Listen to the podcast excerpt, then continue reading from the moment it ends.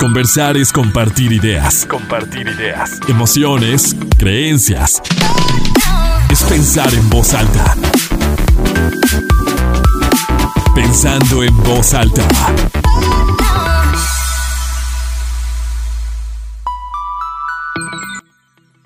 ¿Cómo están? Muy buenos días, bienvenidos a Pensando en Voz Alta, soy Lucía Olivares y con mucho gusto los saludo este sábado 5 de marzo de 2022. Estoy muy contenta de que hoy podamos platicar de cómo impacta la nutrición en el embarazo. Hemos hablado ya en algunas otras ocasiones y creo que todos tenemos pues tal vez conocimientos básicos o lo que vamos aprendiendo, lo que vamos escuchando sobre una buena alimentación, una buena nutrición, pero luego lo pensamos solamente para nosotros en un determinado momento. Creo que también hemos hablado mucho de nutrición, asociándolo a las dietas, al verme bien, a lo que yo quiero proyectar o como a un corto plazo, ¿no?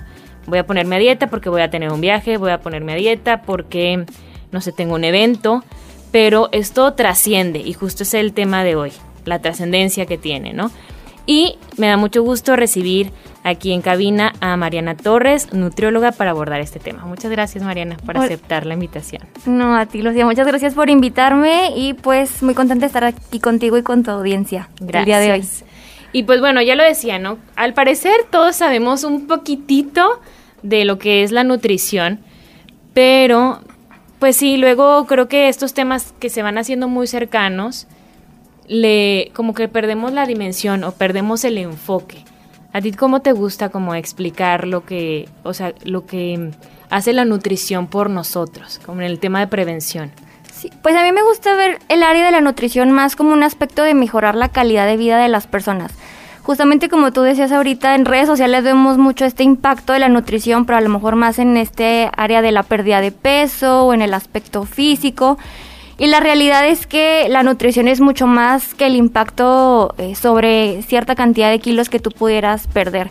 Entonces, para mí la nutrición, o yo lo que trato de que los pacientes lo vean, es como decisiones para nutrir a su cuerpo, a sus órganos, para mejorar este, sus funciones del día a día en sus trabajos, para que tengan más energía y que a la par también puedan, este, o sea, que sea como un eh, efecto equilibrado, o sea, que puedan disfrutar de cosas que ellos, que les gusta, pero también que ellos aprendan y se eduquen sobre opciones de alimentos que tienen mayor calidad nutrimental, que justamente van a mejorar esta funcionalidad de todos sus órganos y los van a ayudar a prevenir en un futuro enfermedades.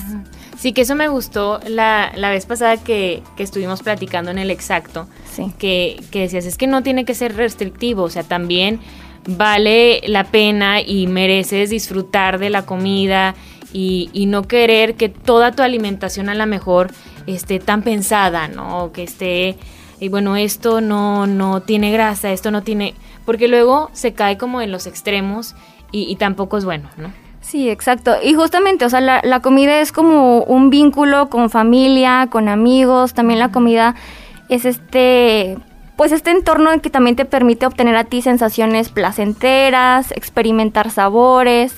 Entonces, sí, justamente la idea es como tener un equilibrio este, pero justamente lo que tratamos en la consulta nutricional es educar a los pacientes para que ellos poco a poco tengan este conocimiento y ellos sepan más o menos cómo tomar estas elecciones eh, en su día a día. Sí, sí, porque la, la comida definitivamente sí conecta, ¿no? Y, y inclu incluso así hablamos de ella, ¿no? Como vamos a tomar un café, vamos a comer, vamos a cenar, es como el propósito perfecto para estar en como en comunidad. Exactamente.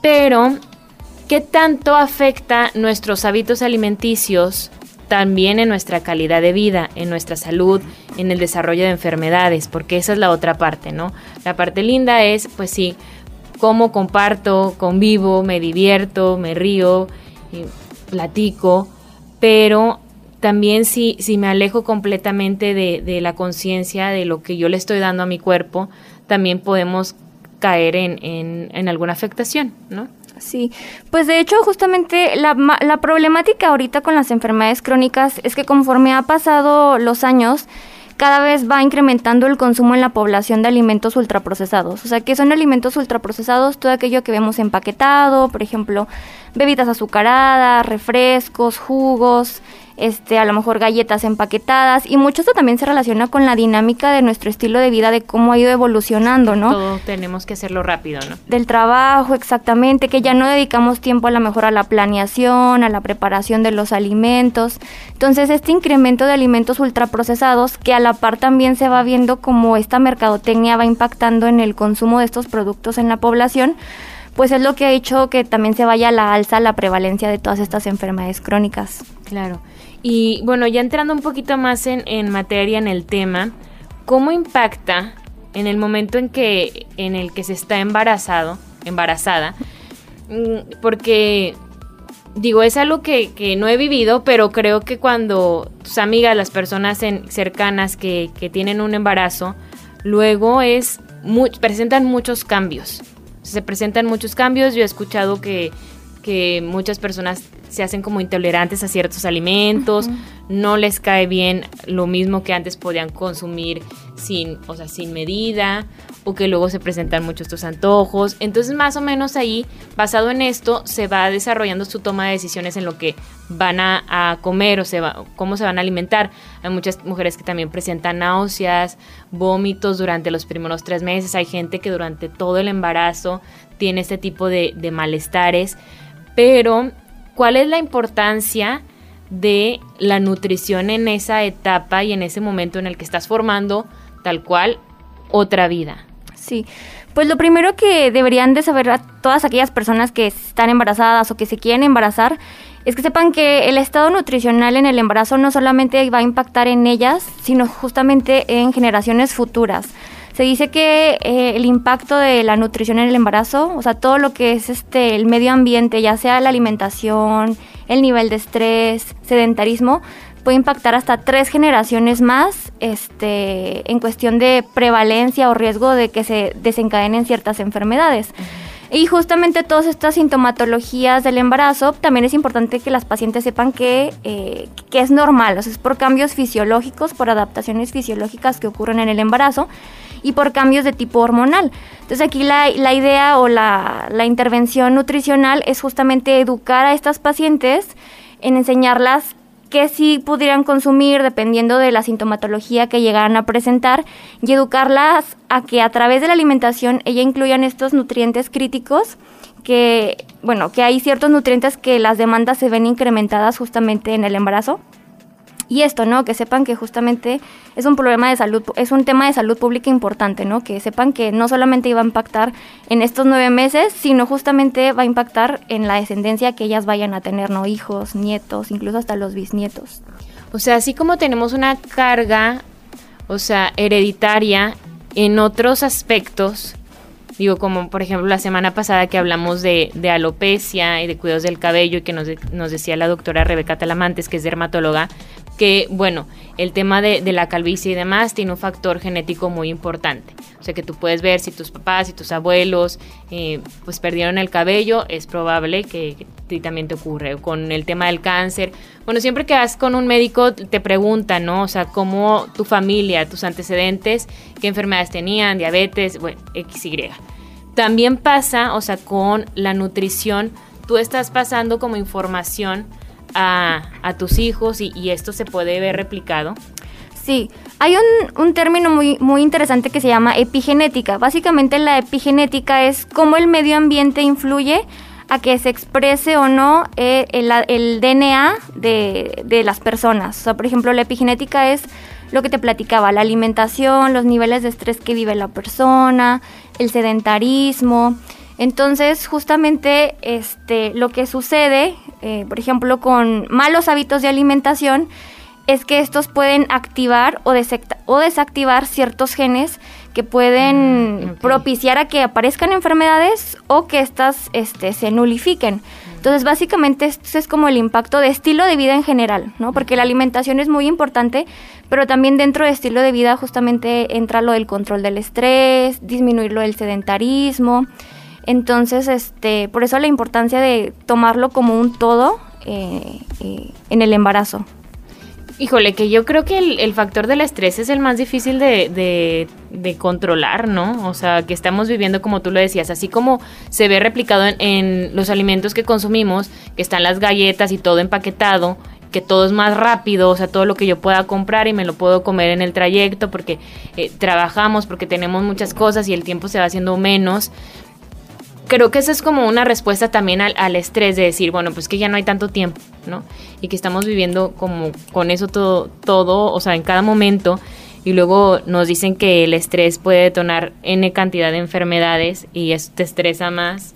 En el embarazo creo que es un proceso en el que la mujer también sufre mucho estrés ¿Por qué? Porque es la preocupación de estar bien tú, de cómo está tu bebé, de cualquier eh, como situación anormal que tú consideres anormal, que creo que es importante, ya que lo decías Mariana, que bueno, estos, el tema de los antojos o de que algunos alimentos ya no los digieres igual o que ya no te gustan o que luego presentas náuseas con los olores, que también es algo que luego se dice mucho, o sea que forma parte de como de la adaptación de tu cuerpo a, pues a un cambio muy grande que está teniendo en ese momento pero cómo, entonces, cómo tomamos las decisiones en, ese en esa etapa del embarazo para pues pasarle buena información a nuestra descendencia, cómo sería una buena alimentación, una buena nutrición allí. Sí, pues aquí por ejemplo nosotros tendríamos que basarnos en patrones de alimentación. O sea, patrones de alimentación es el conjunto de grupos de alimentos. Hay dos patrones de alimentación que están muy bien estudiados en el embarazo, que eh, lo que se ha eh, visto en los estudios es que disminuyen el riesgo de diabetes gestacional, de preeclampsia, este, también disminuyen a largo plazo en los niños, bueno, ya cuando nazcan, riesgo de obesidad, de sobrepeso y de ciertas enfermedades crónicas. Uno de estos patrones de alimentación es la dieta mediterránea. La dieta mediterránea usualmente es un patrón de alimentación del sur de Europa que se da en España, en Italia, y se caracteriza por ser rico en frutas, en verduras, Granos enteros como cuáles, por ejemplo, arroz integral, pastas integrales. Por ejemplo, también se caracteriza por ser bajo en carnes rojas. Es más rico en pollo y en pescados grasos. ¿Cuáles pescados grasos? Por ejemplo, salmón, algún ejemplo pudiera ser atún. Una opción económica que podemos encontrar aquí en México son, por ejemplo, sardinas. Y la principal característica también de este patrón es el tipo de aceite que se utiliza. Por ejemplo, son aceites con grasas buenas, como el aceite de oliva, pudiera ser aceite de aguacate, una versión más económica es el aceite de, canola. Y todo este patrón en general pues provee de estos nutrientes críticos que necesita la mujer durante el embarazo y también nos confiere propiedades antiinflamatorias que también nos van a ayudar justo a prevenir eh, esta aparición de enfermedades en el embarazo y que también se van a trasladar en un futuro para este bebé para prevenir que él desarrolle, él o ella desarrollen enfermedades eh, pues ya a largo plazo, ¿no? Infancia, adolescencia. O sea, digo, y antes de irnos al corte, el estado de salud de, de tu bebé, o sea, de un bebé, está muy vinculado, pues es que si con toda esta carga genética que, que ya tengan de los, de los papás, ¿no? De papá y de mamá, pero también tiene mucho que ver con cómo se vive ese proceso del embarazo, o sea, las decisiones que se tomen allí. Se dice mucho, por ejemplo, que que luego cuando la mamá está bajo mucho estrés, que el bebé lo resiente. Exacto. que, tal cual lo siente. Y luego hay situaciones externas, porque si tú puedes cuidar y tratar de no estresarte, tratar de comer bien, tratar de todo lo que quieras, pues yo creo que nadie va a querer hacerle daño a, a su hijo conscientemente, ¿no? Pero luego hay personas que, que experimentan pérdidas por ejemplo, que fallece un, familiar muy cercano, o que la despiden de su trabajo, o que despiden al esposo, que tienen al, donde, híjoles, que perdón, pero el estrés pues, y la preocupación, pues va a estar allí, o sea, no te puedes olvidar de ella. Y, y ahí a lo mejor, pues compensar con, tratar de compensarla con toma de decisiones pues sanas en pro de vamos a hacer una pausa y nos quedamos con este con este como con esta idea al aire. Los invitamos igual a que nos pasen sus preguntas sus dudas. Hoy hablamos del impacto que tiene la nutrición en el embarazo. Hacemos una pausa y volvemos. Seguimos pensando en voz alta, soy Lucía Olivares. Hoy hablamos del impacto que tiene la nutrición en el embarazo. Y si tú estás embarazada, si te quieres embarazar en algún momento, esta es información importante que tenemos que conocer. También Mariana, me acompaña Mariana Torres, nutrióloga, para abordar este tema. Fíjate que tengo una, una amiga que justo está embarazada ahorita y me platicaba algo por lo cual su, doctor la felicitó, que creo que es algo que, que como mujeres debemos de tomar en cuenta, que ella antes, o sea, ya estaba pensando embarazarse y que decidió hacerse un estudio, o sea, chequeos general para saber cómo estaba, o sea, cómo estaba su cuerpo en ese momento para luego al momento de que se embarazara no se fuera a llevar una sorpresa, porque creo que es algo que luego ocurre mucho, ¿no? Que llega el embarazo y que al momento de estar embarazada a lo mejor puedes tener alguna complicación mínima, o sea, de, cualquier cosa que en el embarazo se, se hace más grande o que lo puedes vivir con mayor estrés, con mayor preocupación, porque no se evaluó cómo estaba nuestro cuerpo para ese cambio tan grande que va a presentar, que es el igual, o sea, estar formando otra vida, ¿no? Creo que eso como al, momento de escucharla de, ella, me, dio mucha luz porque el médico me decía que la felicitó, porque dijo, es que la mayoría de las mujeres no lo hacen, o sea, llegan ya con un embarazo y de repente pues me he sentido así y te hiciste este estudio, sabes cómo estás en esto y no, o sea, nunca habían visitado a lo mejor ni, ni a un doctor, ¿no? Entonces creo que eso es importante, saber que tu cuerpo se está preparando para dar otra vida y que hay que revisar, bueno, en qué condiciones está mi cuerpo. Creo que ese es un acto también muy amoroso. Sí, sí, de hecho justamente este tema que tomas es súper importante porque la preparación del embarazo justamente, o sea, debe empezar desde antes, o sea, en la etapa de la preconcepción, porque eh, lo, lo, la nutrición, porque justamente es una etapa para preparar a la mujer para que ingiera todos estos nutrientes críticos que va a necesitar en el embarazo, que tenga ya estas buenas reservas y justamente disminuir el riesgo de, desenlaces perinatales adversos que se puedan presentar.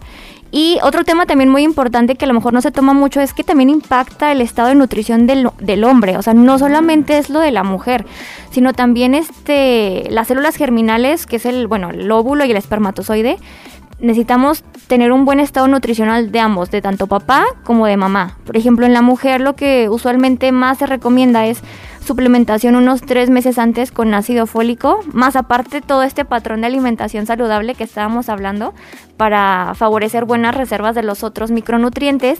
Y en los papás también, por ejemplo, en los hombres lo que se ha visto es que ciertas deficiencias de minerales como zinc, como selenio, también como ácido fólico, afectan esta fertilidad. Entonces no solamente es rol de la mujer de cuidarse o de prepararse, sino también del hombre de asegurarse de tener buen estilo de vida eh, si se desea concebir, ¿no? Si se desea eh, tener, un, tener un hijo.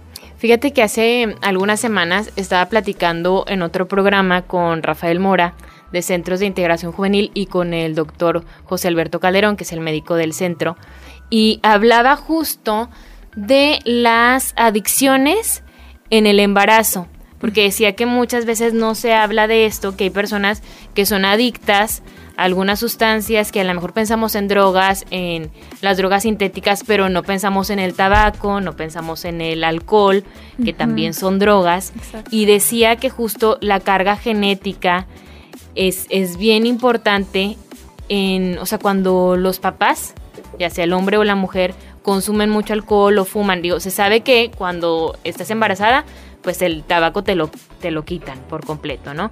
Pero cuando son personas que consumen mucho alcohol, o a lo mejor tú como mujer no, pero el papá o la pareja sí, también trae una, o sea, también trae una, una carga. Que creo que a veces, eso qué bueno que lo comentaste, Mariana, porque siento que tenemos esta idea de que el bebé, como tú lo traes en, en, tu vientre, es responsabilidad tuya 100% y ahí está un tema de, de machismo muy fuerte, de cómo te alimentas, de las decisiones que tú tomas, etcétera, y pocas veces se voltea a ver también como la, la responsabilidad del cuidado que tenga el hombre, ¿no? Exacto.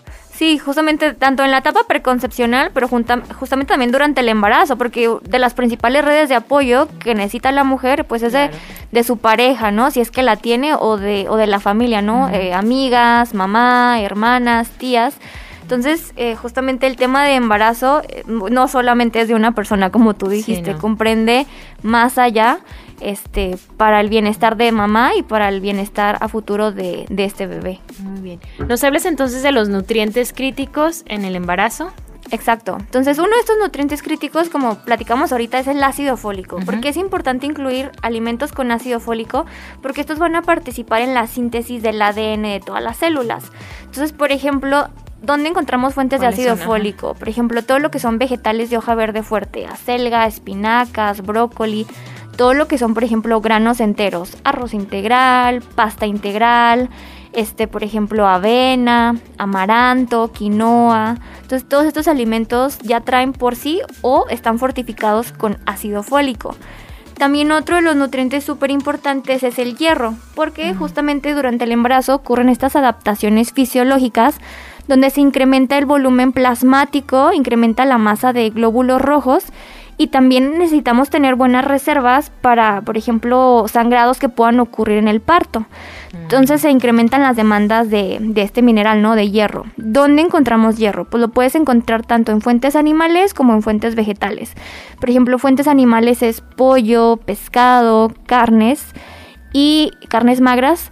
Y en fuentes vegetales en lo que son las leguminosas, o sea, frijoles, frijoles garbanzos, lentejas, lentejas, exacto, habas, alubias y también en, estas verduras de hoja verde fuerte.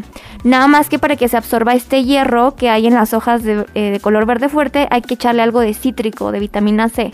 O sea, por ejemplo, jugo de limón en tu ensalada, jugo de naranja, o tal vez que hagas como una ensalada de hojas verdes y le pongas, no sé, piña picada o guayaba. Entonces ya esta combinación de la vitamina C de los cítricos con el hierro de las hojas verdes hace que se absorba, ¿no? Hace que ese hierro este, de los vegetales se absorba más. Qué interesante, porque fíjate que nunca he escuchado, o sea, como decía en la introducción, he escuchado de muchas personas que van con un nutriólogo para que, o sea, para cumplir un objetivo, ¿no? que puede ser estar más sano, tener más energía, para adaptarme a mi estilo de vida, porque trabajo mucho, porque tengo muchas actividades, porque hago ejercicio, quiero subir masa muscular, porque quiero bajar de peso, porque quiero subir de peso, etc. Pero poco, bueno, no tengo que decir la verdad, nunca he escuchado a alguien que diga, estoy embarazada y estoy como asesorándome con, con un nutriólogo, una nutrióloga sobre mi alimentación y pensándola en pro de, pues claro, tuyo, porque es el cuerpo que está albergando otra vida, pero también en la información y en lo que yo le estoy dando desde este momento a mi, a mi hijo, a mi bebé. ¿Qué tanto, o sea, qué tanto lo hacemos o qué tanto se ha abierto este tema? Pues fíjate que realmente creo que este tema es justo de dar más difusión, o sea, de educar a las pacientes, porque muchas pacientes llegan pero pensando justamente en el tema del peso, de que, oye, es que no quiero subir de peso en el embarazo, es que no quiero tener mucho peso ya después en el posparto. Entonces, como lo ven desde ese punto de vista físico, pero pues es porque ellas no tienen educación, o sea, realmente tenemos que difundir más el impacto de la nutrición en el embarazo desde el punto de vista de fisiología, desde el punto de vista de la epigenética que te platicaba y cómo va a impactar esto en, en tu descendencia pero incluso también entre los mismos, este, entre los mismos ginecólogos hay que educar más sobre la importancia de, la nutrición en el embarazo, pero hablando desde este punto de vista y no tanto desde el punto de vista tal vez estético, que es lo que he visto que muchas mujeres se preocupan más por el punto de vista estético, pero es porque no saben, o sea, no es porque no quieran, sino es por esa falta de educación. Entonces, Ahorita hablamos un poquito de, de como del posparto también porque sí, digo, ustedes que nos están escuchando, yo creo que cuando una mujer tiene la información de que está embarazada, por lo general, sí viene también la preocupación de voy a subir de peso, no quiero subir tanto. Ahorita hablamos de eso. Vamos a hacer una pausa y volvemos. Seguimos pensando en voz soy Lucía Olivares. Hoy hablamos con la nutrióloga Mariana Torres sobre el impacto de la nutrición en el embarazo. En el bloque anterior nos quedamos con esto de que si muchas mujeres acuden con un nutriólogo o nutrióloga precisamente por el temor de subir mucho de peso, que, que también lo, luego es un tema muy común entre mujeres. ¿Cuánto subiste? No, yo nada más subí eh, tanto y, o subí 20 kilos, pero mi panza estaba muy chiquita. Eh, los kilos que subes tienen una relación con, con tu alimentación, con la nutrición o es también genética, dependiendo de cada persona. Si hay un vínculo o no. Sí, bueno, nosotros lo que evaluamos es eh, la ganancia de peso dependiendo con el peso que tú iniciaste el embarazo, establecemos ciertas metas de ganancia de peso. O sea, a lo mejor si iniciaste con un bajo peso, pues queremos que tu ganancia de peso durante el embarazo sea mayor. Si tal vez el peso con el que empezamos el embarazo es mayor de lo que a lo mejor se deseaba, Entonces esta meta se va disminuyendo.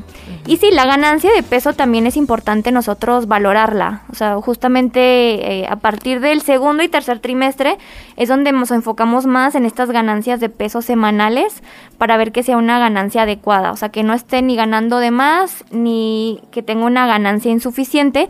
Y mucho de esto también va relacionada con educar a la paciente justamente en estilo de vida, ¿no? En su alimentación, en que incremente o que promovamos que haga actividad física. Entonces, más bien dicho, es dependiendo del peso con el que la mujer empieza el embarazo, es como nosotros establecemos ciertos objetivos o ciertas metas para ella. Sí, porque también tenemos como mal entendido el decir, ay, pues estoy embarazada, estoy comiendo por dos.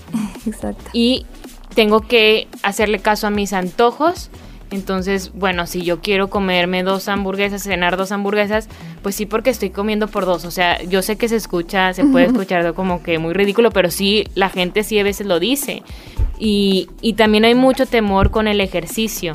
O sea, creo que apenas ahorita me ha tocado ver como que más mujeres sí hacen un ejercicio pues de bajo impacto, ¿verdad? Tampoco que implique tanta, tanta fuerza, tanta resistencia, pero Mm, creo que en generaciones anteriores era como que si está embarazada, entonces no puedo mover absolutamente nada, o sea, lo menos que puedo hacer. Claro que hay diferentes tipos de embarazos, hay embarazos de alto riesgo donde se les pide a, las mujeres que estén incluso acostadas sin moverse por una situación particular, pero cuando no es así, pues también se, se busca que se haga actividad física, ¿no?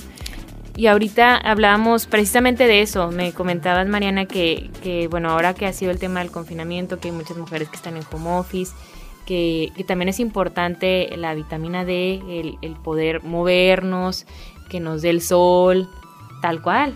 Exactamente, sí, justamente lo que ha pasado, lo que se ha visto mucho es que por esta situación del confinamiento, pues casi no salimos. Y una vitamina también súper importante en el embarazo es la vitamina D, porque esta ayuda a que se absorba de, de, mejor manera el calcio.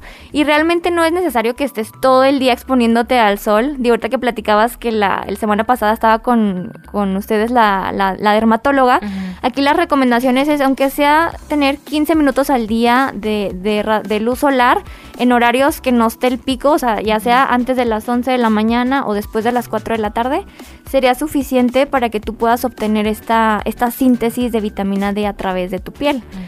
Entonces, ese es justamente ¿no? un tema muy importante, eh, lo de la vitamina D y, y, lo de la actividad física también. De hecho, la recomendación de actividad física en mujeres es que pudieran alcanzar los 30 minutos al día de actividad física, ya sea que sea pues si les gusta trotar, ajá, hacer bicicleta, y unas que les gusta hacer yoga.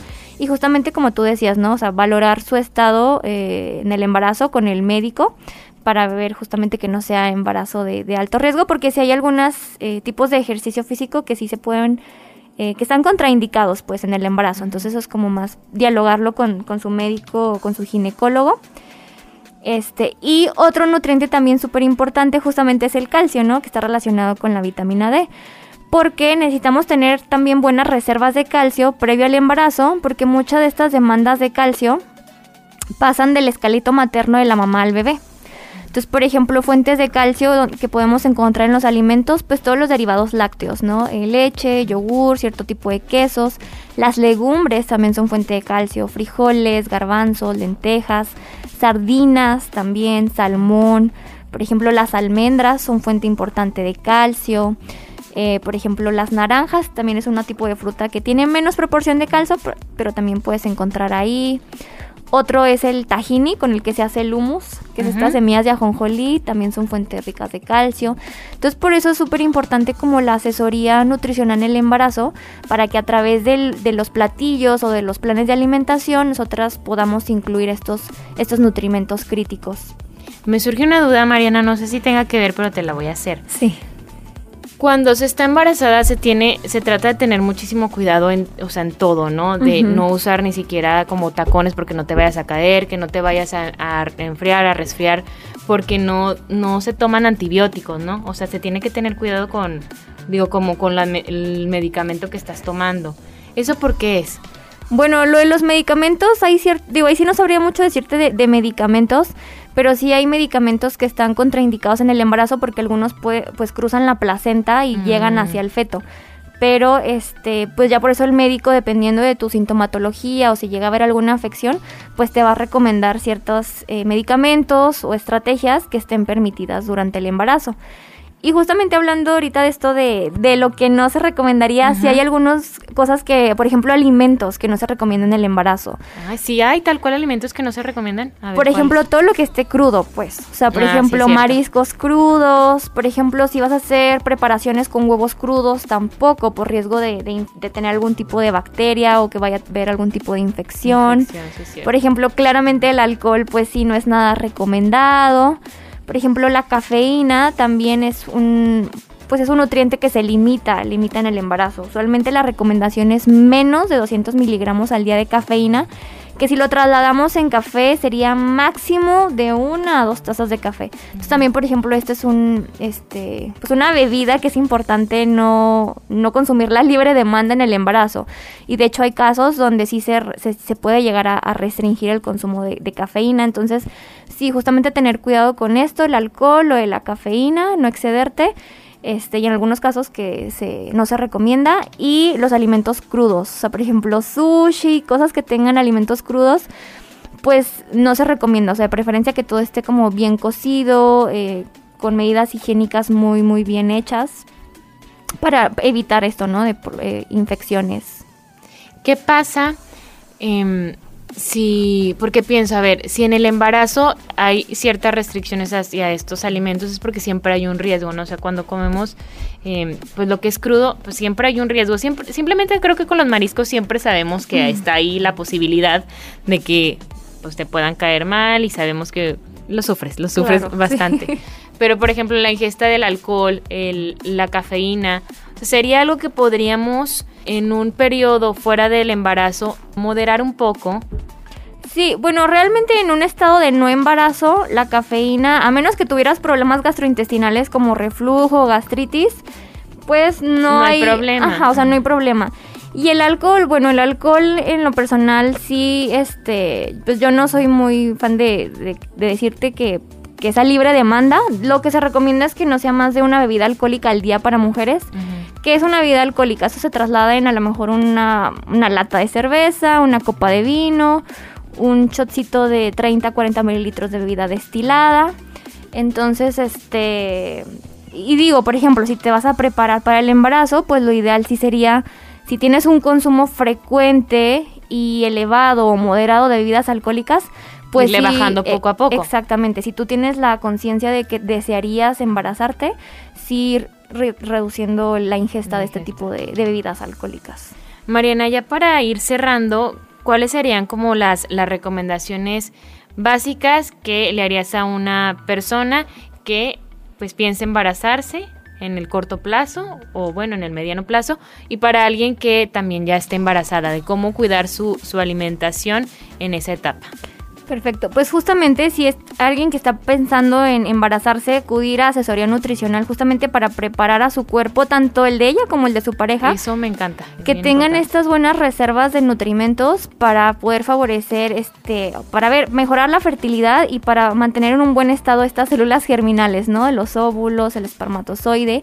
Y para alguien que ya está embarazada, pues justamente es igual tener dentro de su plan de alimentación esta característica que te decía de la dieta mediterránea, que es mayor en frutas, verduras, granos enteros, pescados grasos, este, por ejemplo, sardinas, salmón, atún. El atún sí se recomienda limitarlo tal vez dos veces a la semana.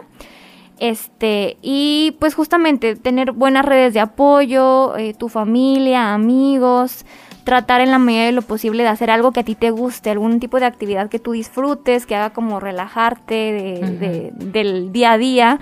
Entonces esas serían como que algunas de las recomendaciones que, que yo les daría, este, y pues sí, o sea, justamente asesorarte con alguien que te eduque, ¿no? Con un, un profesional de la nutrición, para que te- tú vayas aprendiendo justamente durante el embarazo todas estas estrategias que puedes ir implementando y cómo, eh, de acuerdo a tu estilo de vida, puedes adaptar platillos, ¿no? Que sean más fáciles para ti de, de ir incluyendo. Eso de verdad que me encanta porque sí tenemos muy poca muy poca información sobre esto y dónde te podemos encontrar, cómo te podemos contactar, Mariana. Pues mire, me pueden buscar en redes sociales, me encuentro como arroba Mariana Nutri, con dos y latinas al final.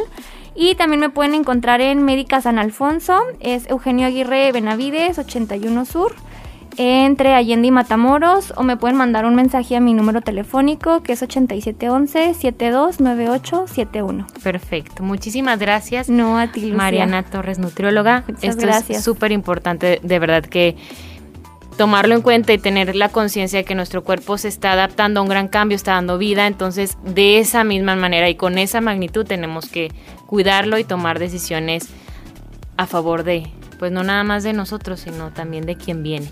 Vamos a hacer una pausa y volvemos. Seguimos en Pensando en Voz Alta, soy Lucía Olivares. Mariana, ya sé que ya hasta te habíamos despedido, pero nos llegaron esos comentarios, o más bien estas preguntas, estas dudas de personas que están embarazadas y que quieren saber cómo calmar las agruras, o sea, que no sea con medicamentos o qué alimentos ayudan a disminuir justo el reflujo, las agruras, porque hay personas que están pasando por esto, que no pueden tomar nada y quisieran conocer cuál sería la recomendación. Primero sería más dicho enfocarte en los que no te van a exacerbar el reflujo. Este, que realmente lo del reflujo es algo normal en el embarazo, o sea, por cuestiones fisiológicas, por adaptaciones fisiológicas y porque se van incrementando ciertas hormonas, como la progesterona.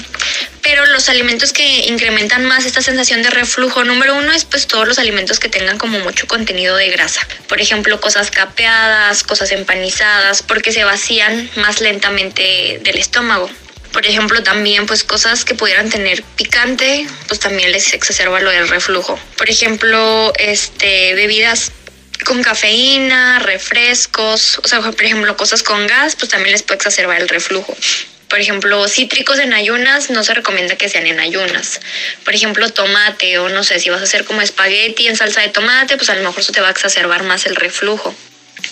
Y también como ciertas cositas que, que, tienes que hacer. Por ejemplo, si van a acostarse, pues tratar de no acostarse tres horas después de que vayan a comer. Con estas pacientes se recomienda hacer como de cinco a seis comidas chiquitas en el día, porque justamente como un volumen muy grande va a hacer que se exacerbe más, que se regrese la comida al esófago. Entonces esas son como recomendaciones este que se les dan, por ejemplo, si son líquidos, también de preferencia que los líquidos los tomen entre comidas, justamente para no que, que no haya mucho volumen en los tiempos de comida y que no les vaya a desencadenar la sensación de reflujo. Y más bien dicho, ahí lo que les puede disminuir esta sensación de reflujo son cosas como que son muy ricas en fibra. O sea, por ejemplo, eh, verduras en general, frutas. Digo, realmente es muy individualizado. Por ejemplo, hay algunas frutas que sí les generan a algunas pacientes reflujo. Por ejemplo, algunas me han dicho que el plátano como que les genera más reflujo, pero pues a otras no. Entonces así es como ya muy individualizado, pero en general es como cosas que tengan fibra. O sea, como frutas, verduras, eh, legumbres también, o sea, como frijoles, garbanzos, lentejas. Este, platillos que tengan mucha cebolla y mucho ajo también les van a exacerbar reflujo, chocolate, o sea, chocolate, cacao, también les van a exacerbar el reflujo. Incluso a veces la menta también en algunas pacientes puede exacerbar esta sensación de, de reflujo. Y de medicamentos, pues algo que está muy eh, evidenciado este, y no es como tal medicamento, son antiácidos como los tipos TUMS, porque esos son a base de carbonato de calcio. O sea, como tal no es medicina, o sea, es el mineral, el calcio. Pero ese sí eh, es muy eficaz para las embarazadas porque pues no es medicamento como tal y está permitido en el embarazo, los TUMS. Entonces, más bien dicho, son como esas estrategias, o sea, estrategias de, de no comer, de comer más cosas en fibra, eh, las comidas frecuentes, no dormirte después de comer, o por ejemplo, si te vas a recostar, como que levantar la cabeza como en un ángulo de 45 grados, más o menos como cositas así.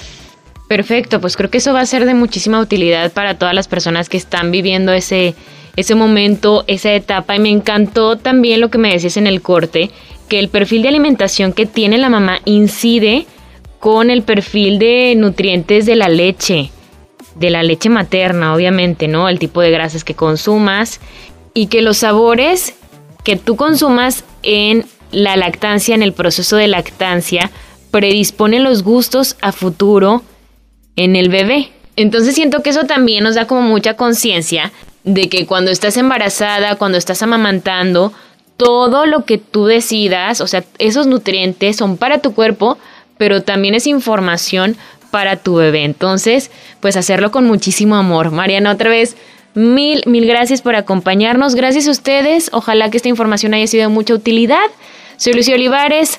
Gracias a Gerardo en los controles. Les mando un abrazo y por aquí nos encontramos el lunes con más información. Conversar es compartir ideas. Compartir ideas. Emociones, creencias. Es pensar en voz alta. Nos escuchamos el próximo sábado. Pensando en voz alta.